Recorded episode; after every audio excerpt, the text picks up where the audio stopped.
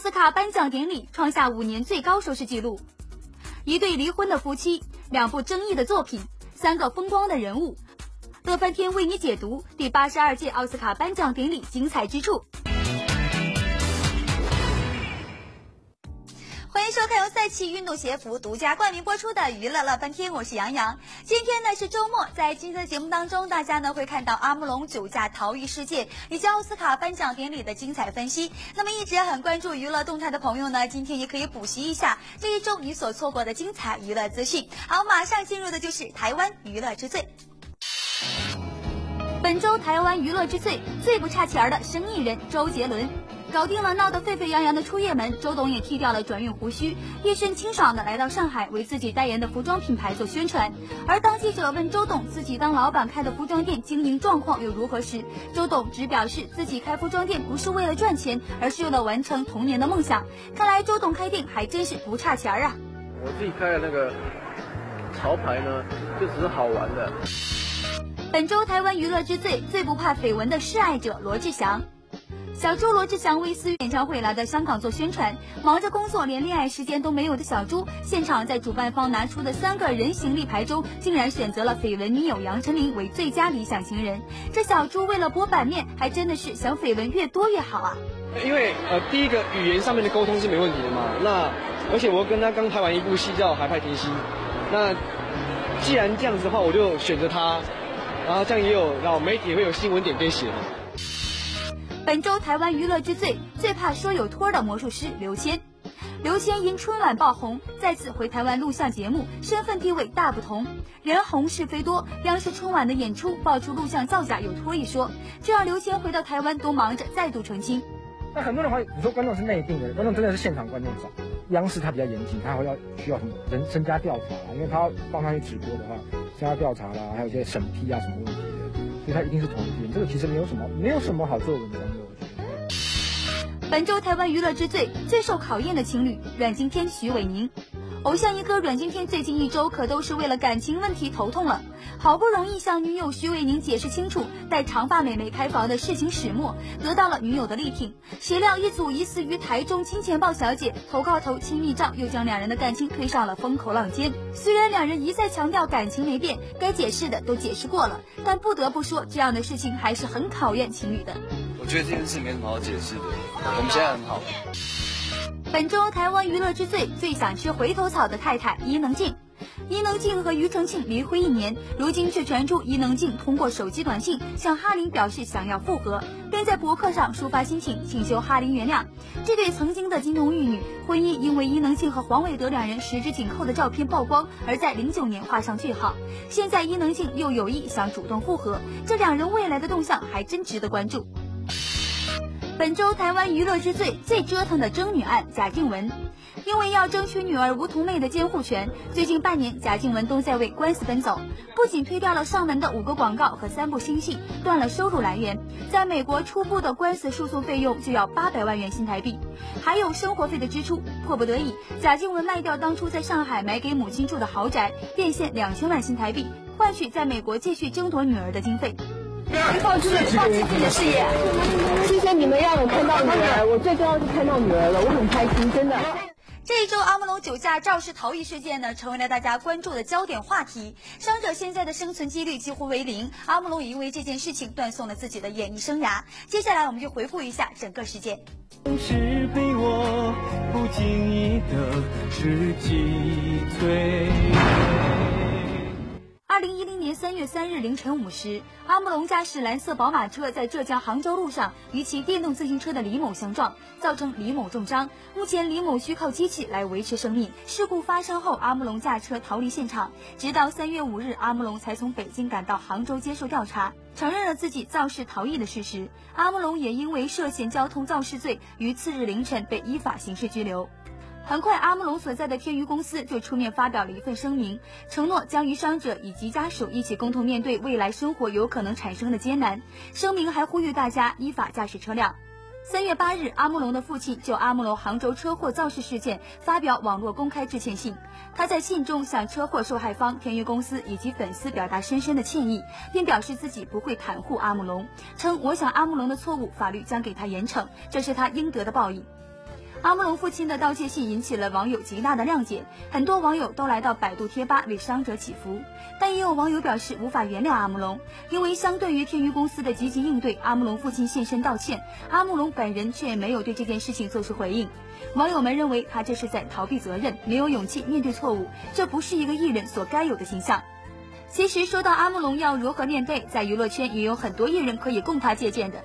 他们在发生造势事件后表示出的不同态度和做法，面对的结局也各不相同。造势人周杰事后态度自称弱势群体死不认错，结果行政拘留五天，被网友声讨。二零零九年六月二日凌晨，周杰驾驶的奔驰车与一辆出租车相撞。导致出租车司机、乘客三人受伤。事后，周杰并没有第一时间处理事故，而是先行离开，更在他自己博客上写了篇“到底谁是弱势群体”，为自己百般开脱，甚至喊冤。在博客中，周杰还称撞车事件只是一起普通的交通事故，否认自己是酒后驾车，也否认肇事逃逸。为什么我要离开呢？我其实应该跟警察讲话的，可是我其实往那儿走了，但是为什么又没过去呢？原因就是因为我看到有。有那个围观的人拿那个相机，还有这个手机在拍。尽管周杰极力否认，但是交管部门还是判定周杰在这起事件中负主要责任。最后，周杰被罚款两千两百元，驾照被交管局暂扣。因存在肇事逃逸行为，他还被处以行政拘留五天。同时，因为周杰死不认罪的态度，导致网络上对周杰骂声一片，谴责如潮。阿姆龙到现在还没有现身回应，是否也要和周杰一样死不认罪？但这种态度面对的却是大众的谴责。阿姆龙是否有勇气面对这样的结果呢？当事人胡彦斌事后态度知错即改，结果行政拘留七天，但得到网友谅解。二零零九年六月二十五日，胡彦斌驾驶一辆黑色越野车与一辆出租车相撞，造成出租车司机轻伤。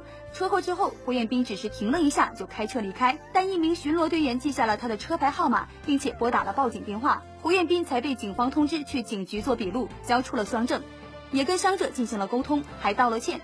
事后，胡彦斌就该事故表示后悔和道歉。他说：“每个人在人生道路上都会犯错，犯错不可怕，但是犯错以后一定要站出来承认，并且有勇气去承担。”我对出租车司机和乘客表示最衷心的歉意。胡彦斌这种知错能改的态度，倒是给阿木龙做了一个很好的示范。但阿木龙现在表现出来的，似乎还没有勇气出来认错。任何一个人都有可能犯错，艺人也不例外。但犯错之后，一定要有勇气面对错误，要懂得承担责任。身为公众人物，就应该更加注重自己的公众形象，给社会、给大众树立一个良好的榜样。音乐人小柯在面对这类事情时，就表现出积极应对的态度。这种做法，艺人是否以后可以借鉴学习一下呢？二零零九年五月十日上午，音乐人小柯在北京昌平某小区门口驾车意外撞了一位八旬老人，导致老人颧骨骨折、软组织挫伤。发现后，小柯表现出了积极的态度。我就不去分析说当时的到底是谁的问题，反正我现在承认是我把老人家碰了，这个没有问题。而且碰完之后呢，我报了警。当时看到那个老人家在地上，那个就是坐在地上，我觉得我害怕老人的身体会出问题，所以当时我就赶忙把老人送往医院。向小柯学习，乐翻天编辑报道。奥斯卡颁奖典礼创下五年最高收视纪录，一对离婚的夫妻。两部争议的作品，三个风光的人物，乐翻天为你解读第八十二届奥斯卡颁奖典礼精彩之处。别走开，下节更精彩。欢迎回到赛奇运动鞋服独家冠名播出的娱乐乐翻天，我是杨洋。奥斯卡颁奖典礼已经结束了，但是关于奥斯卡的话题却一直在延续。很多人都在分析为什么拆弹部队会打败阿凡达，还有呢，就是那些已经获奖的影片也传出了一些被质疑的声音。但不管怎么说，今年第八十二届奥斯卡颁奖典礼已经是五年以来收视率最高的一届奥斯卡颁奖礼。今天呢，我们的乐翻天就为大家整理一下今年奥斯卡颁奖典礼的精彩内容。精彩奥斯卡之一对离婚夫妻。奥斯卡颁奖尘埃落定，各大奖项的归属也都已经不再是悬念。今年的第八十二届奥斯卡颁奖成为近五年来收视率最高的一次奥斯卡颁奖。据媒体报道，今年在美国有四千一百万观众守在电视机前观看奥斯卡颁奖。这个数字比2008年最低谷的3200万观众人数上升了百分之二十三。本届奥斯卡颁奖能够取得这样的收视成绩，实在要把最大的贡献归功于一对离婚夫妻，他们就是大导演卡梅隆和他的前妻凯瑟琳·毕格罗。他们的奥斯卡之争成就了今年奥斯卡颁奖的最大看点。凯瑟琳·毕格罗导演的《拆弹部队》拿下最佳导演和最佳影片等六个小金人，而备受追捧的《阿凡达》却拿到了几个可怜的技术奖项。看着前妻一次次上台风光无限，而自己却始终坐在冷板凳上，难怪有记者拍摄到卡梅隆要掐死凯瑟琳的照片。估计这也不一定是在开玩笑吧。一九八九年八月十七日，凯瑟琳和詹姆斯·卡梅隆结婚。两年后的一九九一年，他们两人离婚。离婚接近二十年后，两人在奥斯卡颁奖礼上坐在了前后排的座位上。不过，在好莱坞地位崇高的卡梅隆，除了要佩服自己的前妻能够拍摄出纯爷们的拆弹部队之外，还忘记了今年的奥斯卡颁奖典礼是在国际妇女节举行。奥斯卡历史上第一位女性最佳导演，是评委们送给国际妇女节的最好礼物。Well, the time has come. Catherine Bigelow.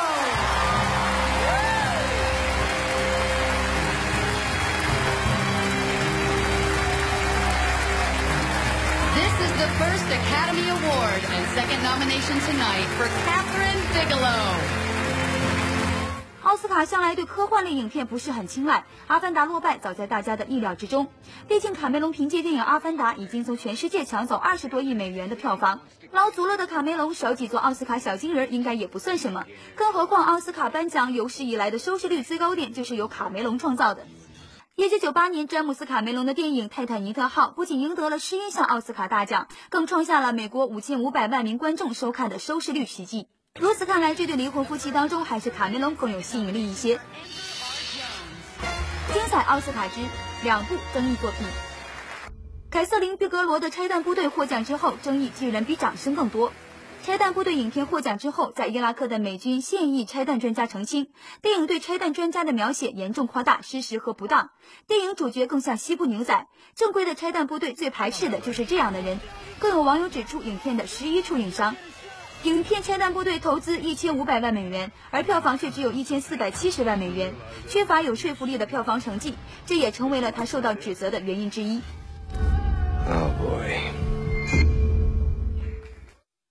一部引起争议的电影是获得奥斯卡最佳纪录长片奖的环保题材纪录片《海豚湾》。海豚湾真实记录了日本和歌山县太平町渔民对海豚的大屠杀。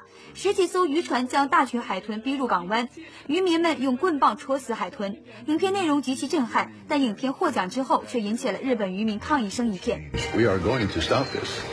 We are going to stop this. 精彩奥斯卡之三个风光人物。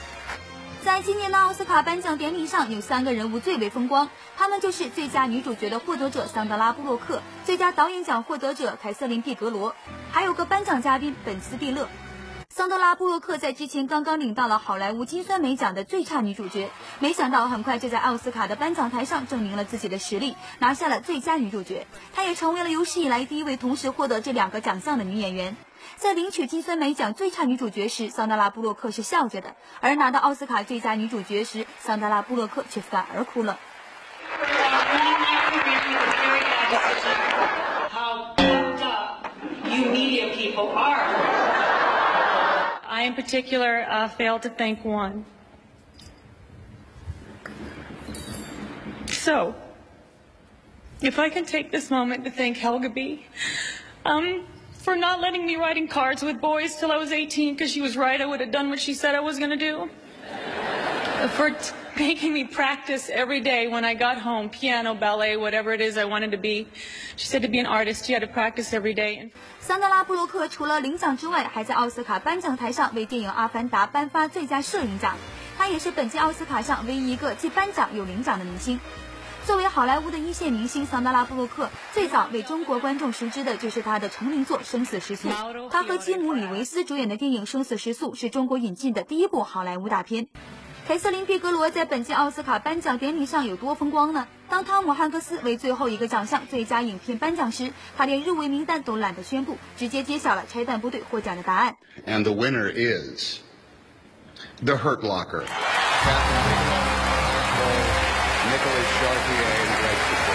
正在后台接受采访的导演被直接拉回到现场，这样的场面自然成为了整个颁奖典礼的最高潮。The Hurt Locker has nine Academy Award nominations this year, winning six Oscars in original screenplay, sound editing, sound mixing, film editing, directing, and best picture.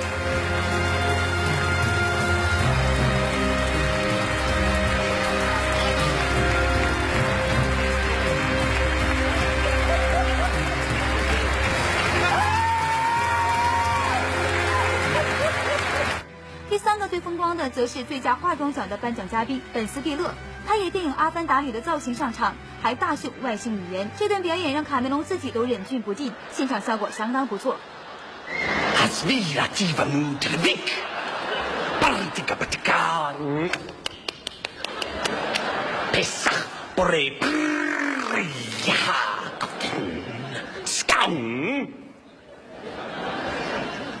That means this seemed like a better idea in rehearsal.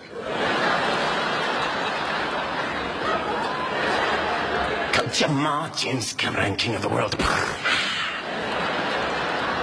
Woman not care.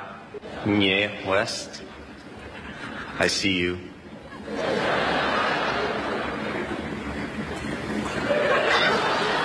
I want to plug my tail, my braid into your dragon. And my tail. I brought a hairnet. It's okay. 作为五年来收视率最高的一届奥斯卡颁奖典礼，今年的奥斯卡颁奖自然是有很多的看点和精彩内容。当然，如果奥斯卡的颁奖典礼现场能看到华语电影的身影，对于中国的观众来说，那就是真正的完美结局了。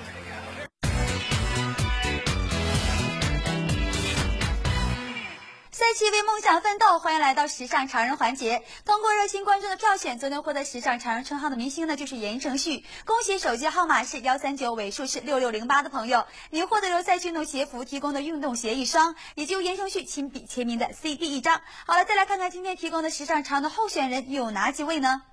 他们分别是 A. 周杰伦，B. 罗志祥，C. 刘谦，D. 阮经天。好，大家快把你心目中的时尚潮的人选告诉我们吧，并且要告诉我们你今天选择他的理由。我们今天的奖品呢，依然是由赛群的鞋服提供的精美运动装备一份，以及阿牛亲笔签名的 CD 一张。